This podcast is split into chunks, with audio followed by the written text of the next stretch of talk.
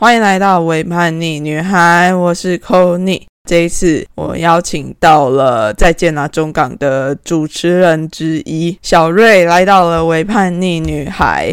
一开始我就邀请小瑞先稍微的简单的自我介绍一下，然后顺便讲一下《再见了中港》是一个什么样子的节目。呃，Hello，大家好，我是徐小瑞。那《再见了中港》就大家听到“中港”两个字就知道是台中嘛。那我们的 group 就是在台中这边录音，然后也会找中部地区的性别团体，然后还有一些友善团体个人会上节目，跟我们聊一下他们工作内容，或者是他。他们的生命经验，嗯，就我们这一季第一季是这样子啦。那我们第二季开始就多加了一些我们比较有感兴趣的话题进去，比如说职场啊，比如说呃更多的性。更多的我们的个性的展现，就是放在我们第二季这样子。就是呃，其实我们也是在摸索，就是在玩看看不同形式的 podcast 录音会长怎么样。所以原则上，原则上我们还是以介绍中部地区的性别团体为主，只是我们又有不同的元素又会加进来。最一开始其实是跟台中同志游行合作，因为毕竟我们都是游行的志工，所以就想说游行跟这个 podcast 结合。那也刚好遇到疫情，所以。呃，实体的演讲就 cancel 掉，就转到线上的部分，让大家可以随时随地的去听我们想要传达的议题给大家的内容，这样，所以嗯，图一个方便性的 节目，呃，算是其实蛮有趣的。那个在加拿大中港应该是第一个跟着同志游行。一起开的节目，就是在这之前好像没有其他的地区的同友是有跟着开 podcast 的节目的。对，好像是哎，嗯，我印象中是这样子，就觉得哎。蛮有趣的，好像是哎，我们好像是第一个，然后对，好像是台南还是哪里，高雄吗？后来也有开，是基隆，基隆的那个总招吧？基隆吗？他自己本身也是 podcaster，可是我忘记他节目名字了。你很坏，要推人家的 podcast 还不记得人家的名字？我忘了，但他原本就是一个 podcaster，然后听说好像他接了基隆的同志游行总招，听。听说啦，所以基隆要有同志游行了是吗？好像是，可是因为去年疫情，大家不是就被打乱吗？所以有没有要办成功？其实我们自己内部有一个总招的全台湾总招群组，那最近大家都在讨论说，哎，你今年有要办吗？对对，有要办吗？办在几号？那有没有人跟我们撞期？大家来瞧一下时间，这样子就嗯，大家在讨论这件事情，这样嗯，对啊，已经。开始要慢慢讨论这些了。对啊，对啊，对啊。嗯哼，那要不要稍微介绍一下你自己？因为你，哎，你刚刚介绍的是关于《再见大中港》这个节目嘛？不是，这好尴尬哦，介绍害羞，对啊，就好像哎，本来有节目当成挡箭牌，然后 真的拉大家一起下水的概念，然后结果现在自己要跑出来的时候，就觉得哦，好赤裸，好赤裸，对，就是。哎，一群人做节目的好处就是，哎，有其他人跟我一起哦。对，没错。然后谁是谁，大家都就是神龙不见尾这样子。我觉得这也是，就是我们在同自由行的时候，好像就是会有这样子一个感觉，是我们是一群人在做这件事情，而不是只有一个人在做这件事情。嗯嗯嗯，游行比较不太像是一个英雄主义的团体。嗯，这样，对对对，它就是集众人的力量去办成。的哈，嗯，对啊，对啊，因为这样听起来，你算是蛮做蛮多关于同志运动的工作的。诶，跟一些前辈比起来，我这真的是小巫见大巫啦。哎呦，我觉得前辈我请不到啊，没有。我帮你抠，你要谁？我帮你抠，开玩笑的啦。对啊，就是也算是有参与一阵子了吧。呃，对，有一阵子了。然后呃，那那好，我先介绍一下我自己好了。在这边大家听到我是徐小瑞，但你如果在我们我们的节目上面来讲的话，我就是小辣椒，用这个名词艺名。对对对对对，艺名 来呈现我的个性这样子。那嗯嗯，我我觉得小辣椒它是一个性格，它是一个演绎出来的性格，当然某部分也是我，所以呃呃呃呃呃呃，好尴尬，好赤裸。没关系，脱下来吧。呃，我是男同志呀，就是我生下来是男生，我认同我自己是男生，我喜欢的也是男生，所以我是男同志。然后已经出柜好几年了，十五十五岁到现在已经十八年，已经出柜了十八年。十五岁，十五岁是在国中的时候。呃，对，国三的时候，完完全全认同我自己是男同志这样子嗯，呀，一路到现在，然后单身，喜欢看帅哥，喜欢讲一些干话。现在开始变成那个交友软体上面，你要怎么写？对吧，对对就把它对对念出来。对，把它念出来这样子。兴趣是等一下，先不要那个男同志的交友软体，不是都会有什么神秘的数字？呃一七四，然后六十五，年纪三三，然后长度跟粗度应该，我想在这个 在你的节目上面不太方便讲啦，但堪用堪用这样的。搜寻一下，没有了，堪用。堪用堪用，对，然后不分这样子，对，哎，男同志的不分真的是不分吗？这蛮有趣的。我觉得它真的是一个，我我觉得它是有一段的历史的脉络啦。但我觉得简单讲，就是男同志的零号相对上会比一号来的弱势，所以当不这个部分这个身份角色出来的时候，很多零号会隐藏在这个部分的标签之下，所以才会造就成大家会觉得说。男同志的部分真的是不分吗？对，但我觉得追根究底也是我们男同志的厌女文化所造成的。嗯，我觉得也有某部分是这个样子。对对对，所以大家就是会 undercover 在这个标签上面这样。那我自己本身是真的不分呐、可是如果我真的要当一号的话，我的呃我的门槛标准是蛮高的，所以 我当零号机会，我不知道为什么都特别多。对。所以也是有门槛的差距。我当零号就是对方一号，就是比较没有门槛啦、那对方零号就真的是要长得很像高中生的样子，我才啊，做得下去对。哦，就是那个外表的门槛比较高嘛。对，人我我自己比较喜欢就是小弟弟的感觉这样子。哦，原来门槛指的是这个意思啊。对对对对对，你今天这个三十几岁的或二十几岁的零号在我面前，说实在，我真的是没有什么感觉，除非他长得像高中生。哦，了解了。所以这个是我的门槛。对，好，我懂了，我懂了。嗯哼嗯哼。天哪，女同志真的是无从了解这些东西，除非真的去聊，哎、女同志真的跟我们差很多哎、差超多的、啊，都不知对啊道在干嘛。对啊，对啊，对啊，对啊。好，那你的自我介绍就差不多是这样子吗？还还有要再多去加一点什么吗？应该也没了吧？本人生性生性单纯之类的这个东西，好了，有点多了，too much。对，这太多了，所以我们可以下一趴。对啊，那我就想要问你，因为你其实十五岁蛮早就已经出道了嘛，嗯，那你那时候是怎么样？因为出道不等于说你就会加入算是社运圈或者是同运的这个圈子，那你是为什么当初踏进去这个不归路？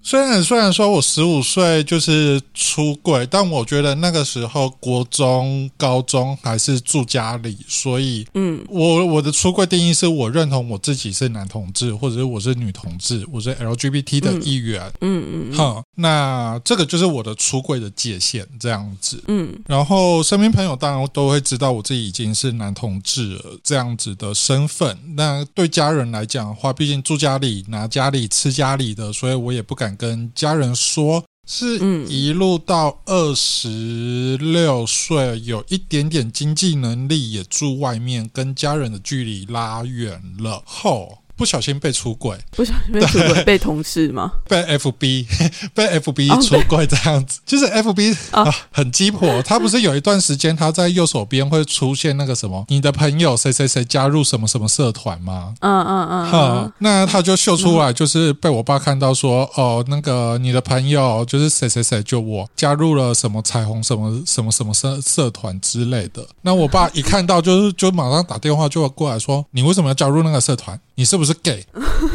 呀，就是这样子被出轨。你发现的也太晚了吧？其实他们隐隐约约之中是有感觉，只是我觉得我没有准备好，你们也没有准备好，那我就十五到二十六岁这之间，我就是一直不断的否认。嗯他们有想要知道，但我觉得彼此都没有心力可以去承受这样子的家庭风波。嗯嗯嗯，那二十六岁是因为，因为我我我家是在中部嘛，那那时候我在高雄，所以距离拉远了之后，其实我觉得相对比较安全吧。对，对对对，你不用这么的呃面对面的去面对这个冲突这样子，所以 某程度来讲也算是逃避啦。对，那就依然决然地可是我觉得拉开安全距离很重要啊。呀呀呀！我觉得太 cross 的话，那这件事情它会没完没了。那拉开距离的话，至少我觉得彼此会有一点点就是冷静期这样子，就像男女朋友啊、嗯嗯嗯这样分手的状态一样。嗯哈，所以 我就出柜，但出柜我我知道我出柜家人不会接受，然后我一定没办法回这个家。嗯就算我回去了，我也会面对他们的异样眼光。哦哦，那哈，这个我一直以来都知道的事情，只是当我知道这件事情跟实际上发生，它就是两码子事。嗯那我就当时就觉得，呃，心情很低落。我知道全台湾就是有在做同志的工作的，就是热线。那热线有咨询专线，嗯所以呢，我就想说，好吧，我就打咨询专线，至少我需要有，就是有人跟我聊聊天这样子啦。嗯嗯嗯对，那虽然我身边有很多助人工作者，不过他们都是异性恋，所以他们听这段的遭遇，我觉得毕竟异性恋跟同志还是文化的不同，所以他们讲出来的东西还是有一点点的没办法打到核心。嗯，就那个理解程度有 差吧。对对对对对对对，我觉得就烧不到痒处啦，所以我就打给嗯热线。那呃，热线的咨询专线只有五条线而已，就言下之意就只有五支电话，五个人一天就只有进去吗？对我打不进去，我打了一个礼拜就打不进去，然后我干脆就干，我干脆去当自工算了。自己打不进去，就直接去超级电话就去当自工了。对，我就直接去当自工算了。就是与其打电话等被接通，等人来跟你聊，倒不如自己去投入到那个环境里面，一边看这个组织到底在干嘛，二二方面在学也学习如何去面对跟家人之间的亲子关系。因为我知道嗯热线他们有在做贵父母的工作，所以我想说，哎，去听听看其他贵父母跟同志小孩之间的互动是什么。那也许我可以理解我的父母怎么想之类的。嗯那三方面的话，我觉得也是透过这样子的服务，看可不可以去疗愈自己啊，然后也跟其他志工互动中，看可不可以排解掉目前就是以当时那个心情比较低落、失落的状态。嗯，嗯，了就是。以这出发点来讲的样子，就去就干脆去当志工，一路到现在也经过了七年了。嗯嗯，哼哼哼，对，算是一个以疗愈自己为出发点的加入吧。对对对对对对对对，嗯 因为没办法打不进去啊，我打了一个礼拜。就与其被动的等人家来接住你，不如就主动的去做一点什么。对对对对对对对，而、我觉得其实这样也是一个蛮好的参与方式，就是当你真的开始去做一些什么的时候，你就会发现那个力量会慢慢的长出来，然后你也会发现说，哎，你在这中间可能好像又慢慢的得到了一些什么，然后在对于自己的不管是性倾向啊，或者是在面对其他人的那个关系的力量，又会再更强壮一点。嗯嗯，也确实就是在当志工的过程中，除了当时的那种比较失落的情绪有被缓解，或者是说理解父母为什么会有这样子的反应之外，嗯。我觉得也是透过这样子的历程、生命历程，因为我是选择加入教育小组，当时、嗯。当时我们高雄南部办公室就只有教育小组跟家庭小组，那家庭小组是做贵父母这个工作，那我们教育小组是去学校、去社区演讲为主。因为我们演讲就是除了同志 A B C 的意义介绍同志、认识同志以外，我们比较大的重点是听同志的生命故事。嗯嗯，对，嗯，所以每一次的出去演讲，就是要一直不断的整理自己的生命经验，然后分享给底下的学生或者是社区的民众，让他们更能认识同志。我觉得也是透过这样子的机会去理解自己，然后了解自己，然后也去了解，哎，我们整个家的亲子关系、家庭动力到底出了什么样的问题。嗯嗯，那也是透过这样子一次一次不断的演讲的过程中，去长出更多的力量。那也去陪伴了不少，就身边有一些朋友遇到一些状况的时候，有也是因为这样子的经历跟这样子的训练历程，就是也帮助他们去度过一些比较不愉快的时光。这样子，对，嗯嗯我觉得就是你自己被疗愈之后，你有更多的力量，你又可以去帮助别人。我觉得这个东西它的正向回馈机制是蛮大的，所以我才愿意一直不断的投入在这个运动里面。这样，嗯嗯嗯，我可以懂啊，因为那个时候我也算是类似的经验来投入统治运动的，就像我自己可能就是那个时候算是一直出柜嘛，不断的出柜，嗯，然后慢慢嗯的去自我认同，然后慢慢的去感觉说，哎，我好像真的可以在这个地方找到一些认同感，然后在这个地方得到一些能力，就是哦，我原来也可以做到这些事情，然后而且是嗯以我这个性倾向不会被别人觉得很奇怪样子来嗯加入这个同志运动。嗯嗯，就同志运动就是一个一个很有魔力的地方，它会一直不断开发你的潜能。对啊，就是那个游行，就是有一种会让人家很愉悦、很快乐的感觉。就只要走在里面的时候，呀比如待久了之后，我们就会去带一些新进的志工。那我我都会跟新进的志工就说，你不要觉得你的生命历程是不重要的，你每一个你觉得很无聊的生命历程，在别人耳里听起来都会是一个启发或者是灵感。嗯嗯，就是不要去否定掉自己的生命历程。那我觉得透过这样子的状态来讲的话，我他呃，你要说成就感也好，或者是一个荣誉感也好，就是你在这个过程当中，我觉得那个不管是游行也好，或者是像我们当时在热线里面演讲的状况也好，就是一百个人里面有一个人觉得他受到帮助，他有启发，他有得到一点灵感了，那这场活动就是成功了。嗯好真的！我觉得这就是好，就是它很有魔力的一个环境、一个场域的运动，就会让人家一直不断的投入进去，然后燃烧自己的肝。对，还有可能有时候自己的钱也要一起顺便燃烧的。没错，就是烧掉吧。好啊，那我要问一下，就是在这样子的参与过程，男同志跟女同志的观察，你有感觉到什么样的不一样吗？因为我自己的观察是，很多时候同志运动好像都会变成是比较多男同志在主导嘛。哎呀，嗯，这我不否认啊，这我不否认啊，对啊。对。那如果就你自己的观察的话，嗯，男同志跟女同志在参与社会运动的时候，会有什么样子的差异？我们我们就是最近上架的两集的节目，有一集是我们男同志对女同志好奇，嗯嗯。就是女同志的生命故事，我们好奇，我们男同志提问；另外几次女同志来反问我们男同志的的节目，这样子。对嗯我这两集两个小时多聊下来之后，我发现有一个很大的不同是，男同志对于性驱力这件事情很重要。嗯，对，那这个性驱力呢，它会产生出一个延伸出一个一个社群出来，而那个社群比较像是我们有共同的兴趣娱乐，比如说桌游团啊，比如说游泳啊，比如说运动啊、健身啊等等之类，它会一直不断延伸扩展出去，这样子的小群体出现这样子。可嗯是回归到核心里面去，是你要么把自己变成是一个呃受人家欢迎的人物，或者是里面有受人家欢迎的人物，我去追随他。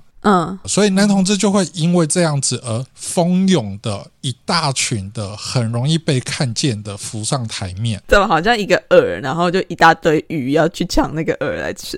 诶，对，你要这样讲，这样说没错。但是你说以我的语言来讲的话，就是霸占瓜，就是肉粽串、啊。这是非常台中的概念吗？对对 对，我我大家就是霸掌啊，那对。那女同志跟男同志是完全相反的，女同志他们比较像像我们这两集有谈到伴侣交往的事情，嗯，男同志是要先兴趣在前，我们才有更多的理由和借口可以跟这个人约出来去做同样的兴趣，进一步的加深话题，去聊内心或者是其他对于价值观啊、家庭观的想法。嗯，可是女同志是相反，女同志好像第一次见面的时候就会把价值观、家庭观什么东西啪啦啪啦就全部都丢出来了。嗯，那兴趣是摆在后面，哦，也不一定吧，要看吧。就是就是就是我们的顺序，我们的顺序会是颠倒的。嗯，对，在那一开始的时候，切入点是不太一样的。也是的啊。对对对我觉得可能是找伴侣的想象也会不一样吧。对，那这个东西当然也是也存在于在这个社会中，我们对于女生是要跟人之间的连接是要紧密的、深刻的。可是对于男生来讲，是我要向外发展我的成就、我的兴趣、我的什么什么东西干嘛？嗯。我反而内心的那种深刻的感受是比较没有被训练到说出来跟接球的。嗯，对哈啊，所以变成说男同志好像你看起来就是哦这一群很大一群，比如说 BDSM 圈，嗯。然后狗奴狗狗们在这边，然后那边是呃水男孩，但女同志好像就没有这样子这么的明确的一个共同的嗜好兴趣的团体在游行参与内部里面出现。对，女同志就是要么就是我跟我的伴侣，要不然就是我跟三五朋友，但他不会是一个很大一群的人。嗯，哼，所以相对上女同志好像就被稀释掉，就不见了。确实哼，那男同志就很明确，你看男同志就是比如说游泳的，就我们以前老牌的，就是水男孩，就一群穿泳裤的男同志，嗯，对根本，就很明显啊，然后又很很多人啊，嗯然后 BDSM 的，比如说狗狗们，就是一群戴狗头套的狗狗们，嗯。对，就很明显的一个 icon 在那边，但我看不到女同志戴狗狗狗头套在那边，嗯。一，大群。对，对对对对对，所以才会造就成说，好像好像游行内呃，不管是游行内部的筹备也好，或者是参与游行来走游行的人也好，看不到女同志，女同志好像都消失了，好像全部都是男同志的天下。对，这是一个很大的问题，但我就很鼓励，因为像像像我们我们节目里面有一位女同志 T 宝，嗯。她当初会想要加入到游行里面，是她觉得好像女同志都不在这个游行里面，对啊，那他想要多展现出女同志的声音，所以他才加入到这个游行里面做筹备，然后莫名其妙被我推坑入坑，一路到现在这样子，对。嗯但但我觉得他也是慢慢透过，因为他是跟着我一起做 podcast，所以他其实也慢慢的在学习 podcast 节目里面的内容细节，因为我们要找资料嘛。嗯，对，他也在看这些资料，他也慢慢的在学习这些东西，他才发现哦，原来就是男女同志之间的不一样，跟女同志被稀释掉在这个游行里面的状况，隐隐约约已经知道那个轮廓是什么了，嗯。所以他的重点就比较不会放在我要为女同志发生什么事情，而是我会比较着重在可能女同志关心的议题是什么，我会着重在那个议题里面多去倡议，嗯。对他想要用议题去带动女同志出来，而不是我是女同志，所以我要讲女同志的故事。嗯。我我觉得那个是有差别的路线。我觉得他已经慢慢已经就是成为一个社运人的样子了。嗯嗯嗯，对，那我也就很鼓励所有的女同志也可以，例如像提宝这样子的模式，你可能对某个议题很有兴趣，或者是你真的很想要被大家看见，那你就是像男同志一样，你去组一个，比如说以我的刻板印象啦，一群 T 穿着球衣，也是可以啊。对对对，就是一群 T 穿着球衣，然后就是这样子帅帅的走出来干嘛的？我觉得他他就是一个 icon 啊。嗯，那这样子女同志就会被看见了。然后 P，也许 P 有 P 的文化，婆有婆的文化。那那个婆的文化可不可以聚集，比如说三十个人，然后共同的去打扮自己，在游行中去展露自己？哦，我觉得这个就会更牵涉到说，其实女性本身就没有被鼓励、被注视这件事情。对，但是我非常鼓励女嗯同志去做这件事。对我也是在想，我自己也有在想说要怎么做这件事。因为女同志太女同志太跟小团体之间，就是小团体的成员的那个连结太深了，对啊，对，所以以至于大家都打扮的就很普通人，大家都找不到啊。对，就找不到看不到啊。但都在身边那些，对啊，那媒体他们要拍的就是嗜血的画面，对。啊，那男同志穿成这个样子，但是他我为了我的点阅率，我当然是去拍男同志啊。也是啊。那我有几个朋友，那时候我们在高雄办高雄游行的时候，我有几个朋友就是也是女同志，他们就上空，嗯，然后贴胸贴走在路上，那他们就上了媒体版面这样子。嗯，我觉得这就是一个很好的倡议啊。是啊，但是就是在对于女性身体的那个批评，就会又在更，我觉得会更尖酸一点。所以我们要认识议题，嗯因为当初他们会上空的原因是 free the nipple。对啊，他们的他们的理由很简单，啊，男同志都脱成这个样子了啊，为什么我们女生不行？对啊，对对，确实。所以我们要解放我们的乳房，解放我们的乳头，所以他们他们就是上空这样子走游行，对。嗯但确实在这那个照片上面，因为他们也不是一个很 skinny 的女生，嗯，他们比较肉肉的，对所以他们的照片被放在比如说 PTT 的八卦版上面好了。那当然 PTT 那些死意男们。很可怕一。定会批评他们的身材，对，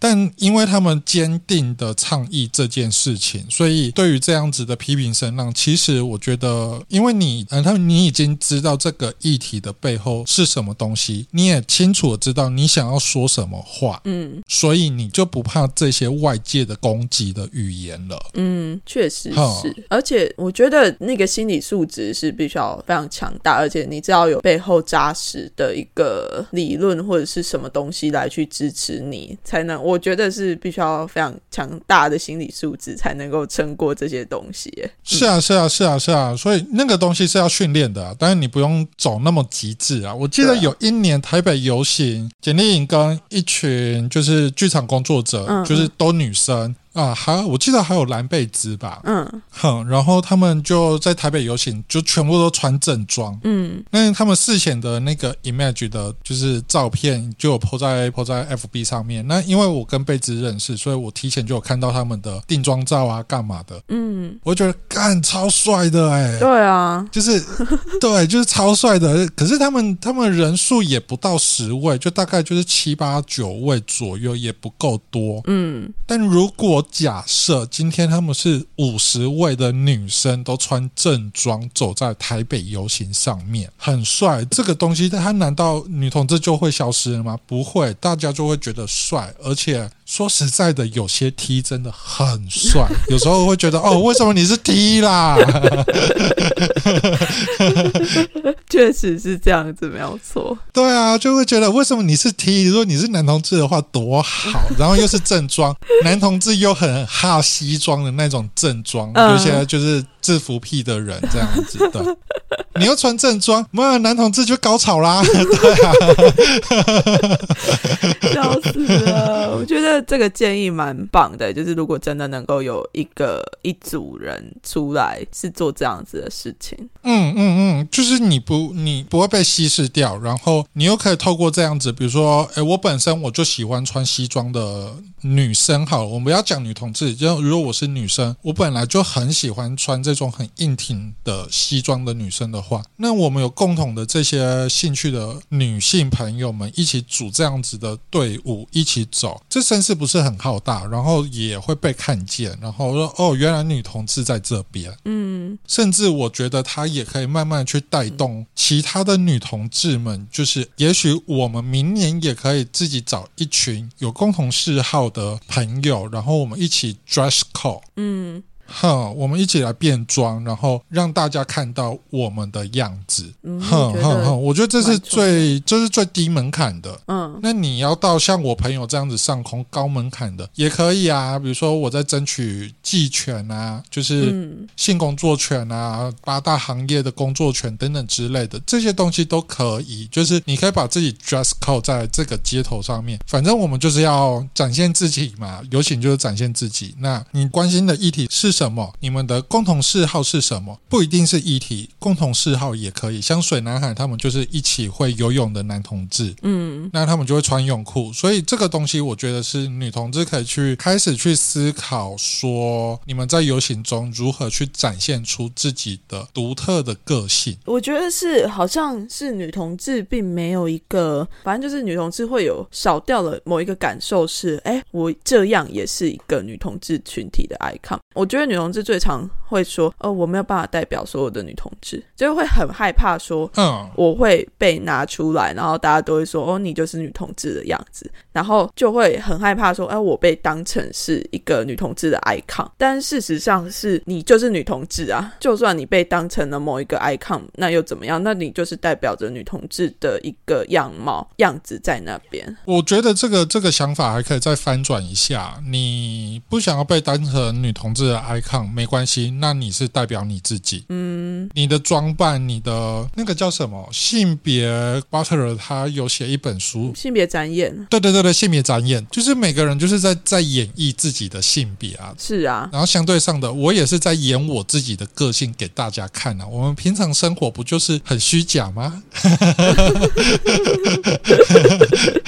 就把它当成是在表演啊。对对对，你的身体就是舞台，你是展演出给所有人看你喜欢什么样子。对啊，我觉得就是某一种自信的缺乏吧。我们也不太鼓励女生女性做这件事啦。是啊，对啊，就是过去一路到现在，不要说女同志，异性恋女性也是一样啊。对啊你要扮演好妈妈，那你扮演好妈妈之后，你就不能打扮，你就只能是黄脸婆。就会觉得很多的那种刻板印象的东西都会强压在女性的身上。要但我觉得这真的是可以在游行的状态之下，真的是可以尝试着去突破。嗯嗯嗯，慢慢的去解放自己，你会看觉得，哎，我有一点突破，也许我还可以再加深，比如说我的 hobby，比如说我关心的 issue，再慢慢加深上去。对，那明年我们就是再来思考一下，我们可以再展现出什么样的创意。你看，像这个东西就是创意了，就是我都会说哦，异性恋世界很无聊，就是永远就是那一套而已。男男同的男同志的世界很好玩，就是发展出有一年台北游行不是那个有人扮观世音菩萨，然后踩脚踩那个对啊，对啊，就是他已经跳脱出我是男同志了，对完完全全跳脱，他就是一个创意的展现了。是啊哼哼哼，我觉得他就是一个行动剧，一个表演了。那他结合了这些大家不会想象到的载具，你可以走在这个马路上面，然后感觉你就是腾云驾雾的跟着大家一起游行，然后你又是观音嘛，旁边还有金童玉女跟着你一起走，这样子，的，嗯就是它就变得很好玩了。对啊，就是我觉得真的是要 have fun 哎、就女同志有时候都太严肃，真的，还是说我们邀请酒主来先灌个一瓶 vodka 或者是 whisky 之后，看女同志会变怎样？就睡着啊，直接原地睡着啊、也可以啊，也可以啊。我觉得把你的身体打开吧，接纳这个世界吧。嗯对啊，对啊，对啊。真的是女同志在游行里面身体好像真的是比较硬一点点，身体表现出来的样子、对啊，对啊，就是涉违法，警察要抓都是先抓那些男同志，轮不到你啦，所以大家不用担心怕违法哈。我觉得要抓就是抓，比如说呃阿空啊，阿空他就是有那个摸屌箱啊，对啊，警察要抓就先抓他这样。哎，男同志都会先被抓对对对对对对对，女同志不用担心啦，你还很远呐。对啦，不用担心哈。真的。好，那男同志应该会分很多的，因为你刚刚说兴趣取向嘛。那如果像是社运咖这样子的角色，在男同志里面会受欢迎吗？当然不受欢迎啦。不受欢迎吗？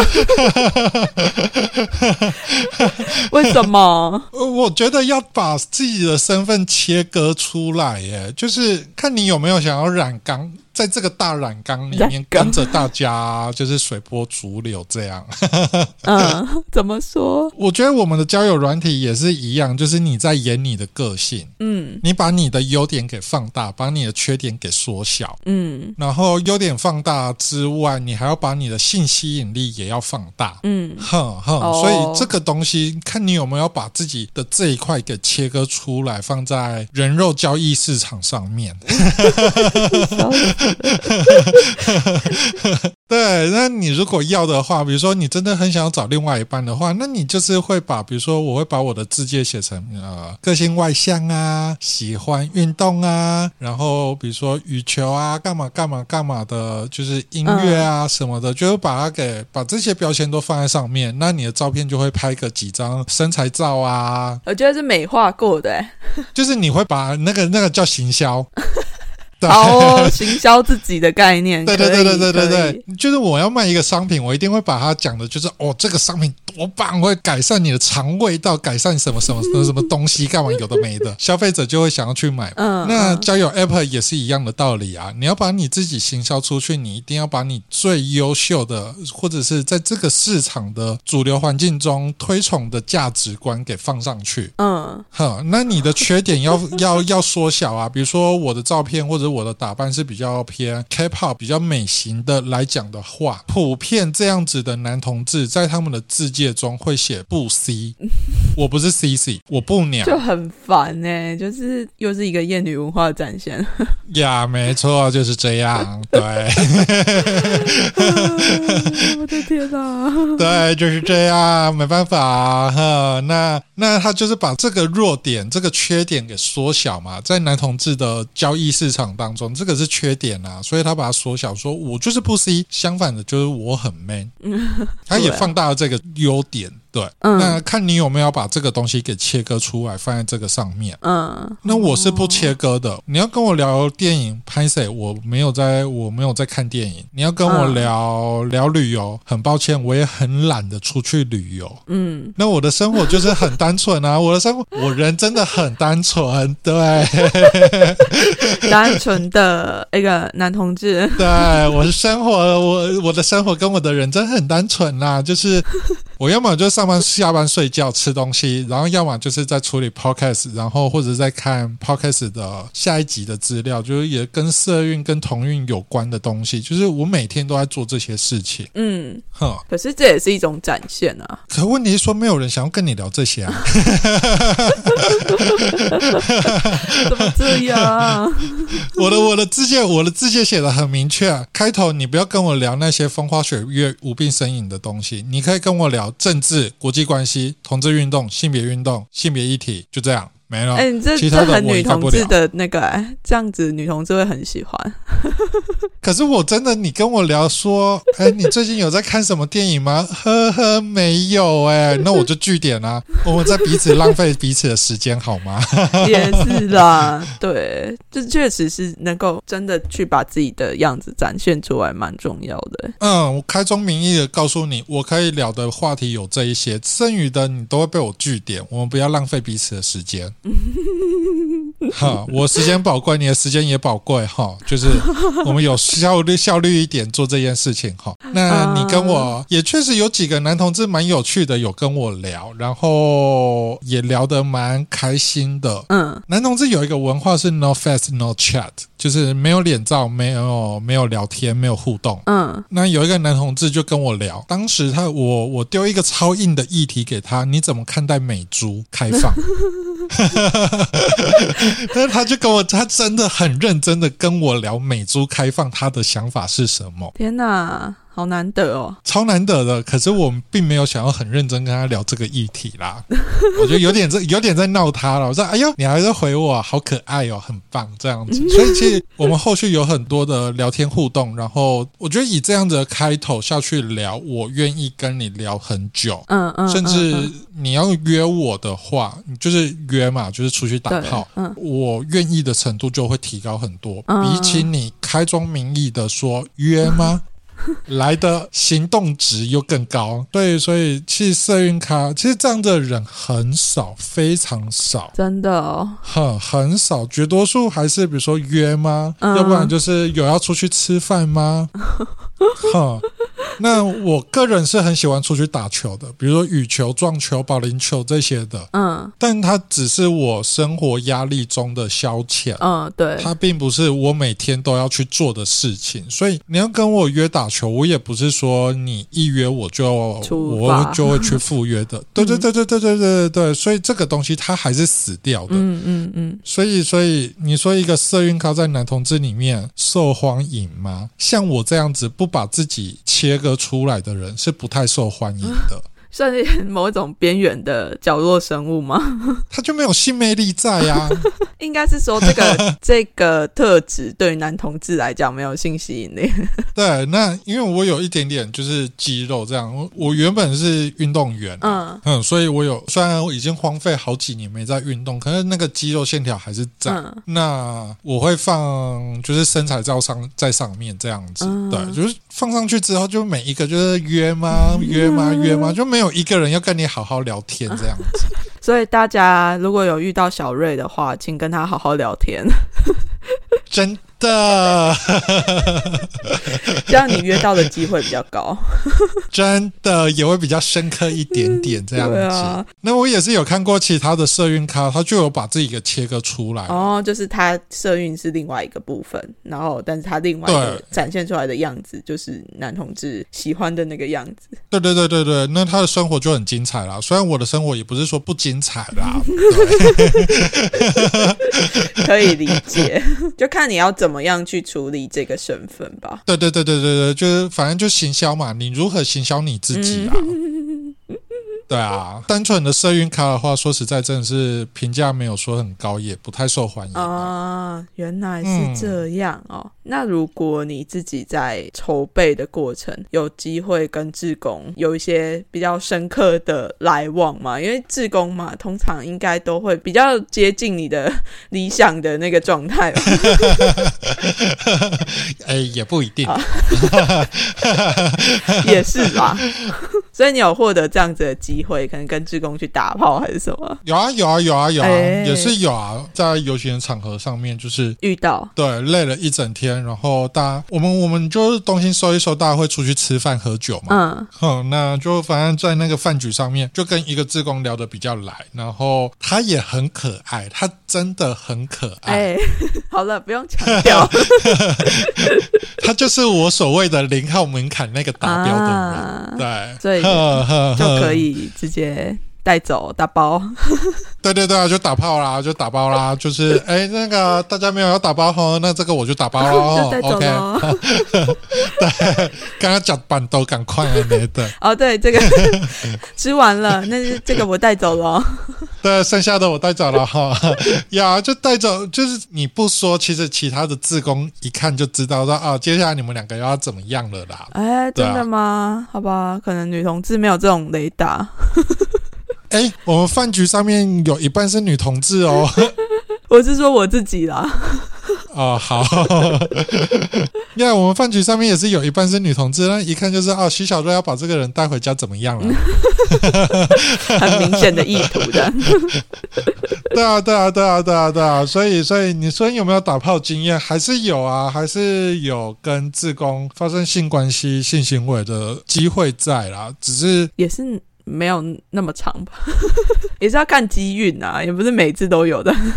对，真的是要看机运，真的不是说每个每个自工，就我们 T 宝说的，这个人亲不亲得下去很重要。对啊，哈，亲不下去。说实在，你要跟我游行结束或者活动结束，你要跟我回家打炮，我亲不下去也没有用啊。对啊，就对啦，对啊就还是要看，就只是刚好只是在游行的这个场合遇到而已。对对对对对，所以所以就刚好那一次就有跟志工有打炮经验。我觉得志工打炮还有一个很大，我我觉得比较麻烦的问题是对方可能会晕船。哦或哦，者是我会晕船，对我觉得那个一晕船就很麻烦，因为我们这圈子太小了，所以以很快就会被传出去这个东西。哦，对啦，嗯，所以就是如果你们剪不断理还乱的话，其实我觉得身边的人都会很尴尬。啊，也是会有一点点小问题啦，但是就是呀，如果来了就让他呀来，呀呀呀，没错，就是这样子，所以这个是比较麻烦的地方啦。啊，对要不然我觉得跟志工打炮，你看哦，你回到家之后，就是打完炮，你们躺在床上，还可以继续聊那个议题、话题之类的，多棒啊！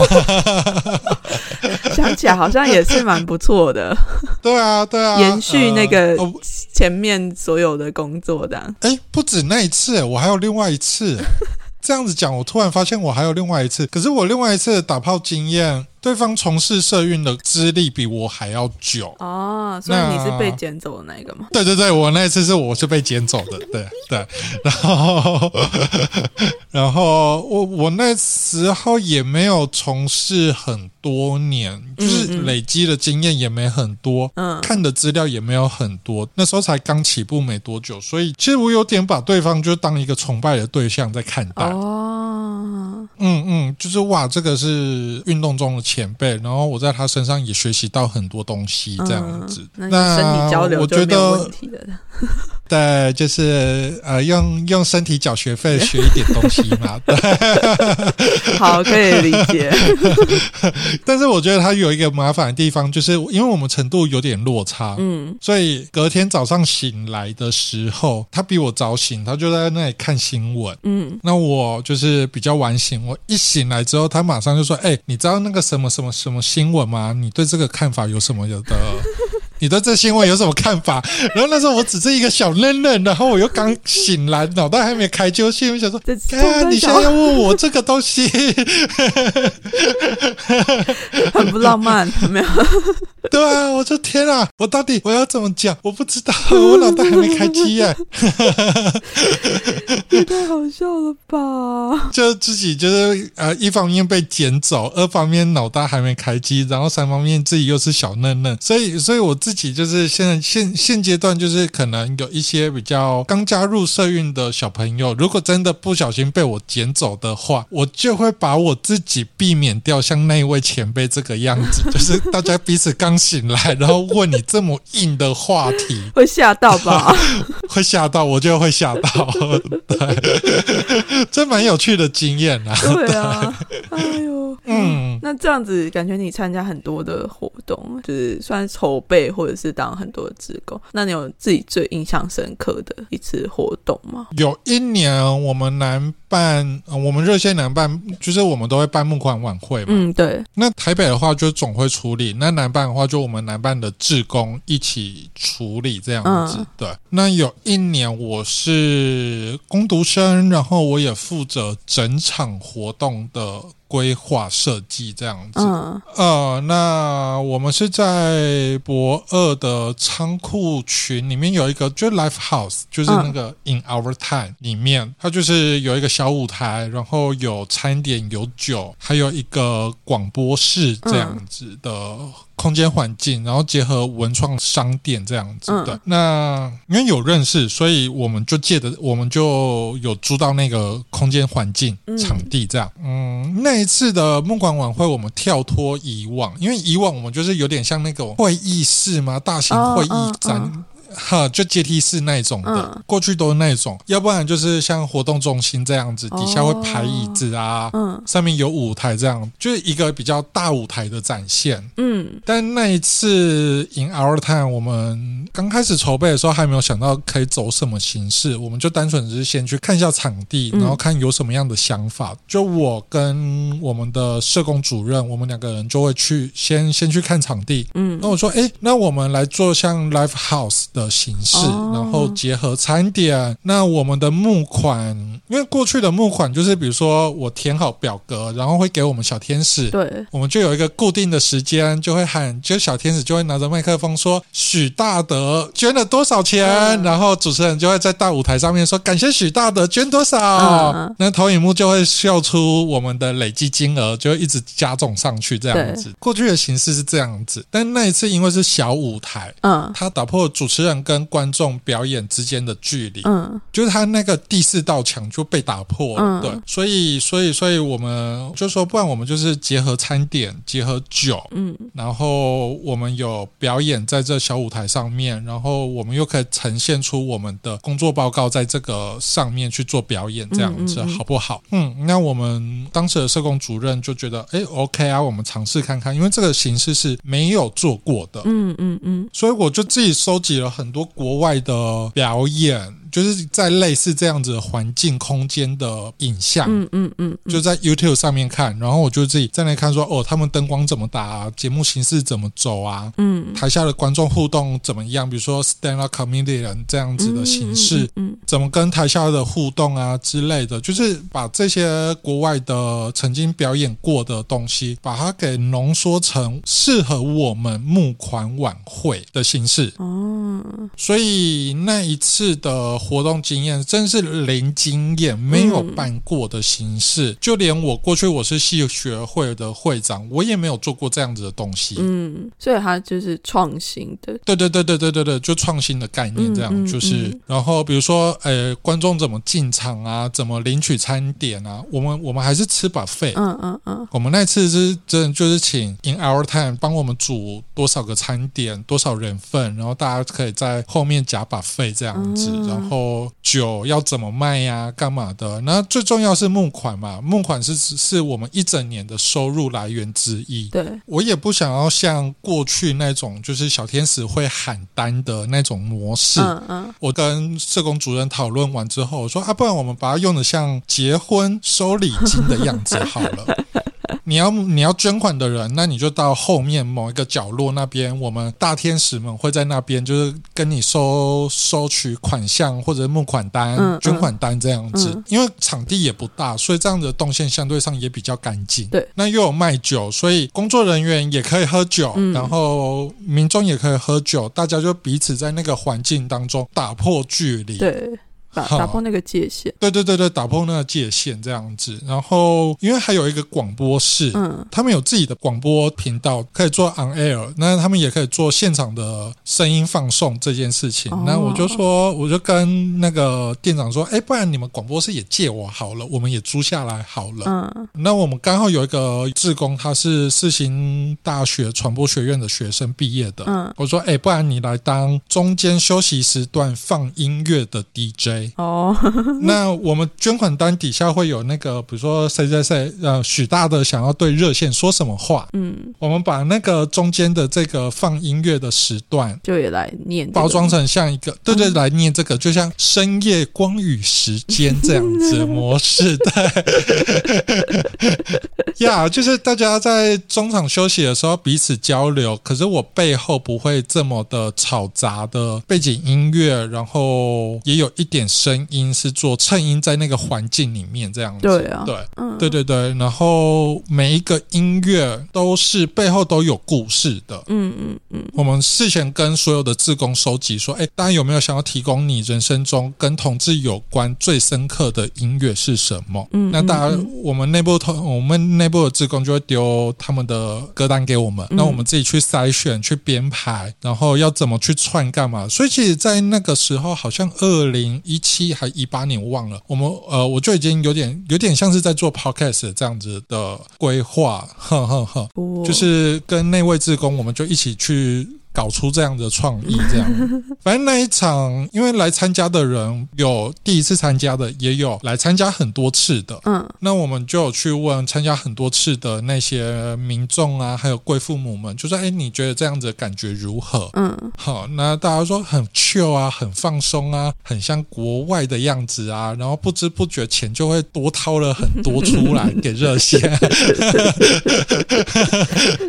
对大家都有好处哎，对对对对对，也确实，我们那一次的募款金额就比前一年来的多很多，这样子。嗯嗯嗯对，嗯就各方面都有成长，然后大家也彼此交流互动的很深刻。嗯从那一年开始，我们就慢慢的去深化南部办公室的募款晚会是走比较温馨路线的。嗯嗯嗯嗯嗯大家如果有参加过台北热线的募款晚会跟呃热线南部办公室的募款晚会，你会发现这两个的性质调职是完全不一样的。对，呵，那这个东西就是南部我们当初把它长出来的样貌是这个样子。嗯，对，那大家就很喜欢这样子的风格。那我们就是从这样子的风格再去，比如说我们还可以再玩出什么样的创意。嗯，就可以去延伸出来。对对对对对对对，所以那一年的梦款晚会是我觉得我做过同志运动里面，我觉得很舒服、很 chill 的一个活动。嗯，而且又是从零开始，我觉得这个部分是蛮重要的，就是哎，它会让你有一种哦非常有成就感的。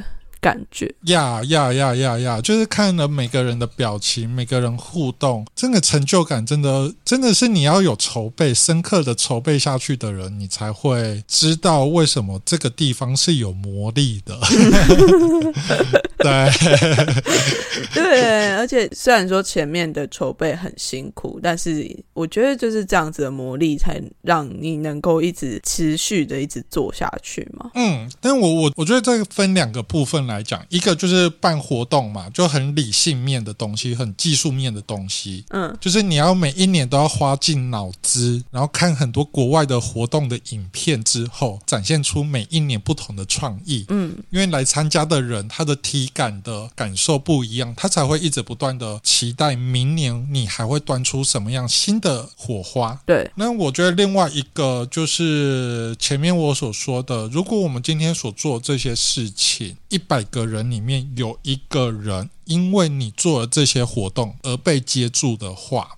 那我觉得这个成就感比你从零开始做完一个活动，或者是这个活动顺顺利利的办完的那个成就感来的大很多。嗯嗯嗯嗯嗯，对，所以这个东西就是每个就我身边这些朋友，就是会一直在这个环境里面一直不断的持续做下去。当然，我们还有很多狗屁招刀招的事情，还需要努力。比如说，互加盟还没有死光啊。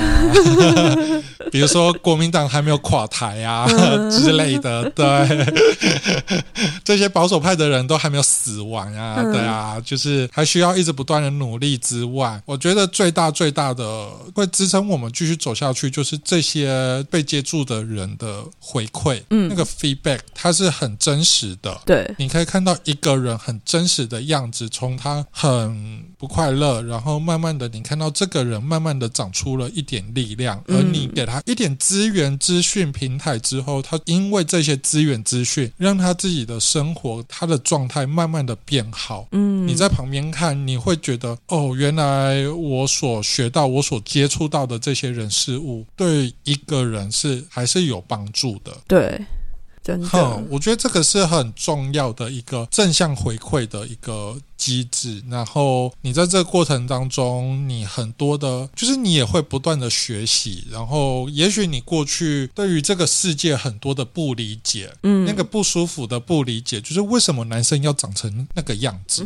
为什么女生要长成那个样子？为什么我不能是 gay？为什么我不是异性恋男生？很多很多的问号，透过这样子的运动，你找到很多很多的。答案对对，你可以解开生命中很多很多的疑问。问号，他有一句我很常讲的，他就很像骇客任务。嗯，蓝药丸跟红药丸，你要吃哪一个？嗯，那我选择了红药丸，我选择了很真实的世界，去看到这个很残酷的世界如何去摧毁一个人。嗯，但是这个人他却是可以因为受到这样子的摧毁而觉醒，而让自己慢慢的变得更像一个人。对，他拥有了更多的力量。我觉得在这个红药丸给我的力量远大于其他。嗯嗯，对啊，对，其实我自己也有很大的改变啊。就是其实我过去很硬，我非常的硬男，就是我也不讲心事，然后我所有东西就是男性竞争啊、攻击啊、比较啊，什么东西挖沟小的都有。就是我们对于传统男性的那种想象都在我身上，即使我是 gay。嗯嗯，可以理解。那我朋友都说，我朋友都说，哎，呃，徐小润，你根本不用像一个刺猬这样子到处都在攻击人这样子。这刚开始不太理解他们所说的话，可是因为同志运动，因为性别运动，因为为学了这些东西，因为有了更多的资源，比如说像我今天我们延后一小时嘛，嗯那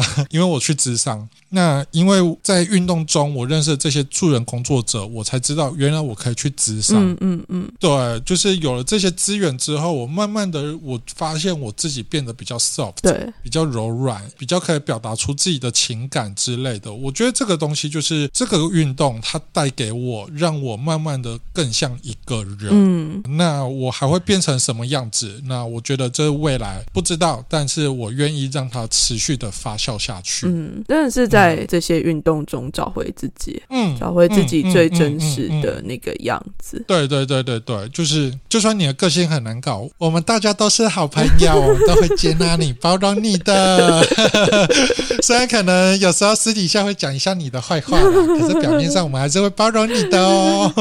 真的，所以大家就是有机会的话，欢迎到各个游行、地区游行的志工参与，这样。嗯嗯嗯，对嗯，就是大家可以来筹备，就是玩个一次之后，你就会知道为什么会这么这个地方那么好玩。对，为什么会有一群傻子，还会每一年都在做，然后每一年都在干干叫说哦好累哦。但是还又继续做下去。对，没错，就是一群奴隶这样子。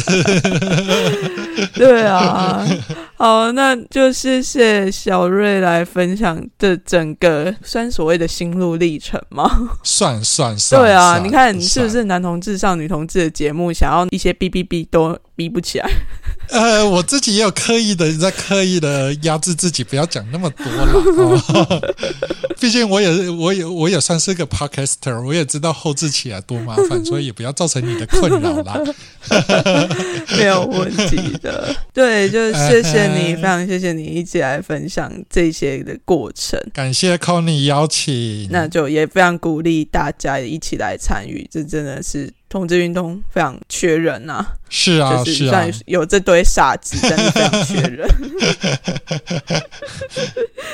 那如果大家有想要再听更多的相关的节目，也可以去收听《再见啦中港》，在里面也可以听到他们非常多的辛酸还有。干话，我们第二季的干话很多，对啊，就欢迎大家一起来收听。那就谢谢小瑞，感谢我们 Conny 这一集就到这边，大家拜拜，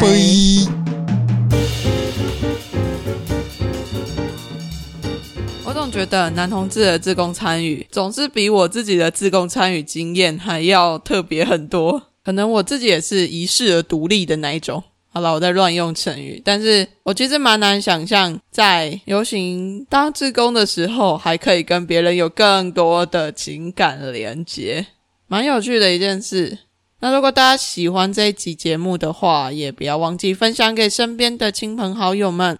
邀请那一些还在犹豫、不知道要不要去当同志游行的志工的朋友们，鼓励他们不要再担心了，直接来当志工吧。另外，也邀请你在现在收听的平台上面按下订阅的按钮，这样下一次《伪叛逆女孩》上新节目的时候，你就可以抢先收听到啦。如果你在更喜欢维叛逆女孩一点的话，也欢迎你到 First Story 上面抖内给维叛逆女孩，请 Conny 喝杯咖啡吧。维叛逆女孩的交月抽奖活动也在 IG 跟 Facebook 上面如火如荼的进行中，欢迎大家一起参与抽奖。只要完成抽奖的步骤，你就有机会抽到由凯纳与妙骑士所赞助的商品哦。这些商品都超级赞的，我自己很喜欢。抽奖时间到六月三十号截止，大家要把握机会啦。那我们这一集节目就到这边，下次再见喽，大家拜拜。